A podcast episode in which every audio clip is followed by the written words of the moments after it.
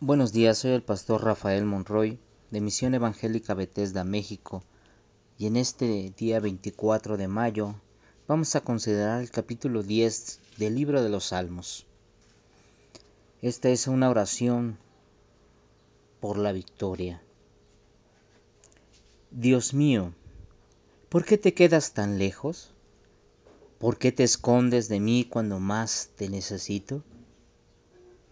Los malvados y orgullosos persiguen a los humildes, pero acabarán por caer en sus propias trampas. Alaban a los ambiciosos, pero a ti te menosprecian. No te buscan porque para ellos no existes. Son groseros, levantan la nariz y presumen de su codicia, pues solo en eso piensan. Siempre les va bien en todo lo que hacen. Tus leyes, Dios mío, no las pueden entender. Se burlan de sus enemigos y en su interior piensan que jamás fracasarán, que nunca tendrán problemas y que siempre serán felices. Sus palabras ofenden y lastiman, tras, las, tras sus palabras esconden sus malas intenciones. Andan por las calles espiando a los inocentes para caerles encima y matarlos a traición. Siempre se andan escondiendo como el león en su cueva. Siempre están dispuestos a saltar sobre la gente indefensa y en cuanto la atrapan, la arrastran en su red. Así quedan humillados los que tienen la desgracia de caer bajo su dominio. Esos malvados piensan que a ti no te importa y que hasta escondes la cara para no ver lo que pasa.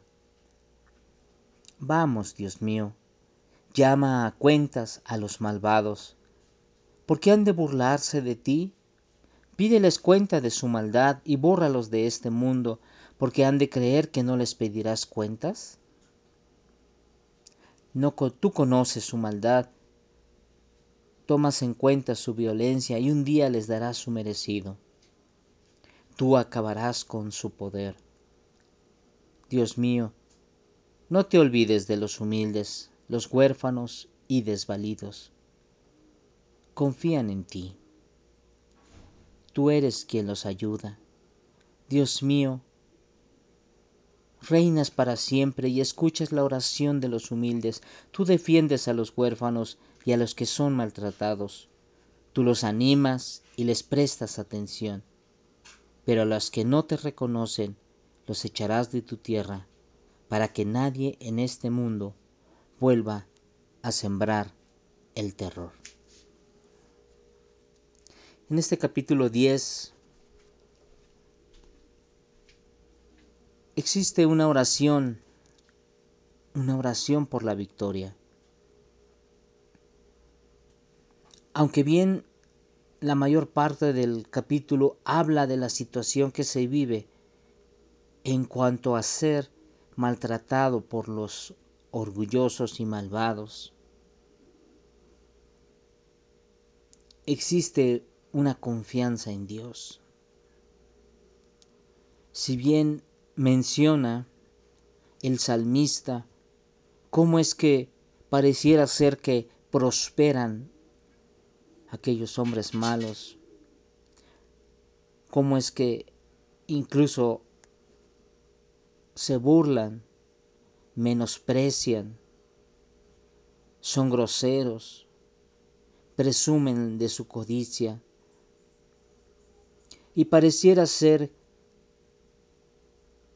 que todo le sale bien. Y que en su interior estos hombres malos piensan que jamás van a fracasar y que nunca tendrán problemas y que siempre serán felices. Pareciera ser que, suf que, que disfrutan de la vida y que no tienen sufrimientos. Pero esta oración por ellos es en función de que Dios haga justicia al pobre, al desvalido, a los huérfanos, a aquellos que confían o a aquellos que confiamos en nuestro Dios. Porque finalmente, si pedimos que el Señor reine, entonces Dios tendría que escuchar la oración de los humildes para defender a los huérfanos, a los maltratados, a los que están desanimados, a los que hacen el bien. Y al final, cuando Dios reine, cuando Dios haga justicia, cuando Dios meta sus manos, ¿quién se va a acordar de los malvados? Pues ellos serán llamados a juicio y serán lanzados a la condenación eterna. Sin embargo, a los que reconocemos al Señor en nuestra vida, Él no nos echará de esta tierra, Él guardará nuestras vidas y nuestros corazones. Él sanará nuestras heridas. Él nos dará nuestra recompensa. Por eso, mis hermanos, no envidiemos, no anhelemos, no codiciemos, no deseemos tener lo que los hombres malos tienen.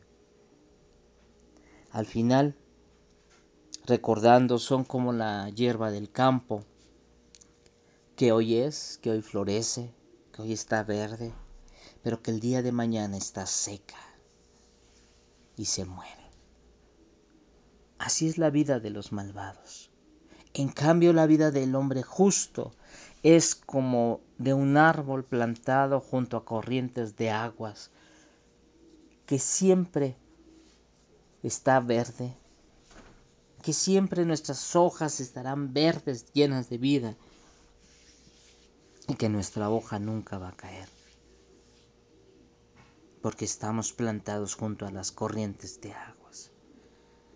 Así es el corazón del justo cuando estamos viviendo adheridos a la vid que es Jesucristo.